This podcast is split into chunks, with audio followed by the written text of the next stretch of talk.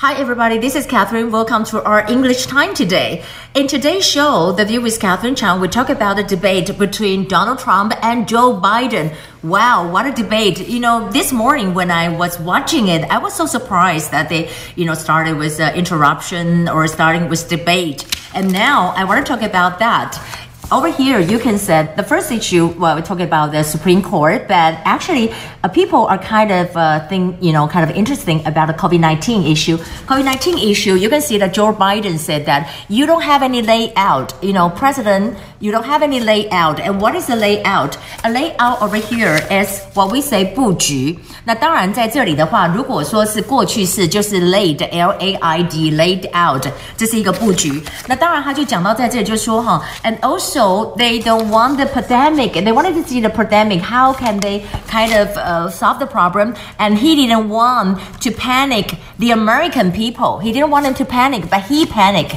And you know, President Donald Trump just said that you didn't think that we should close our country to China because you don't want to. You think this is terrible. I think both of them said that each other said that you think it is terrible. You are panic. But actually, except for that, I want to say that the, they're the, you know, finish it. And what about the receiving? We're talking about the poll. And the poll today, well, it's kind of interesting. In for the CNN and the Fox News, it's totally different. 你可以看到在这里啊，在 CNN 的部分呢，它可以看到就是说。 你认为谁表现的比较好？就是说，Who won the debate？谁赢了这个 debate？在 CNN 这里呢，你看到 Donald Trump got sixty percent and Joe Biden got twenty eight. But on the contrary, you can see in the Fox News they have the poll and the same question, but you know the answer is opposite. You know，在这里看到 Donald Trump is sixty percent and Joe Biden is like thirty percent.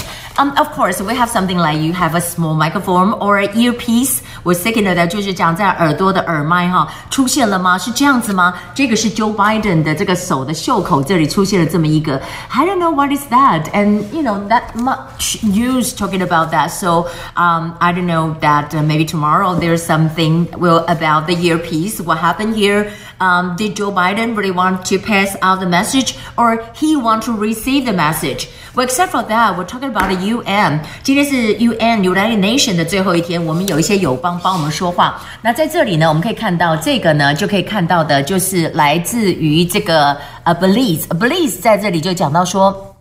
只要是应该是不要有任何 crimination，就是 discrimination，不要有这些 crimination 的事情的话，那它就可以来符合这个联合国的宪章，就是我们讲说 applicable to，applicable to，那 applicable 在这里就是讲适用的，applicable 就是适用的。那 except for that，这里有个字哦，大家看到说这里有一个字，就是讲到说 well kind of 呃，在这里我们讲到另外国家 Nicaragua 的外长哦，他就讲到说，其实在这里要 become 啊，you know vital for the very survival of humankind。那尤其在这里，in the principle of，你看到这个字有点像是 university，对不对？不是哦，它是 universality。 Universality，我这里有讲，它就是一个普遍性。当然，它的字首就是 u 呢，就是有点像是 u 呢，就是呃 universal，都是 universal，什么这就是前面对不对？它这个 universality，universality 这个是普遍性的这么一个意思。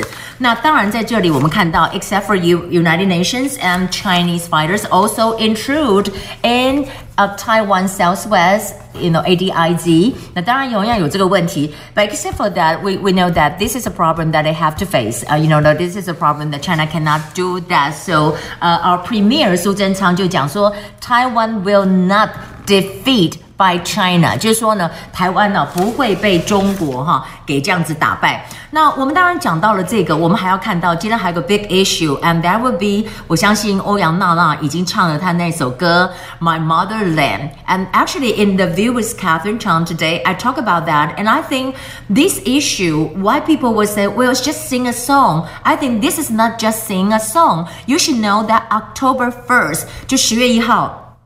是 People's Republic of China，也就是中国他们的这个 National Day 是他们的国庆。但是 on that day，他们是去 celebrate 什么呢？They celebrate they defeated the P 呃 the P PRC defeated ROC，就是他们打打败了这个中华民国。所以在那个时候，一个中华民国的 citizen 去为他们歌颂，真的非常的奇怪。Well, we have some time here. I want to talk about the book. Let's turn to page 165. We'll talk about how do you pay separately. Let's split the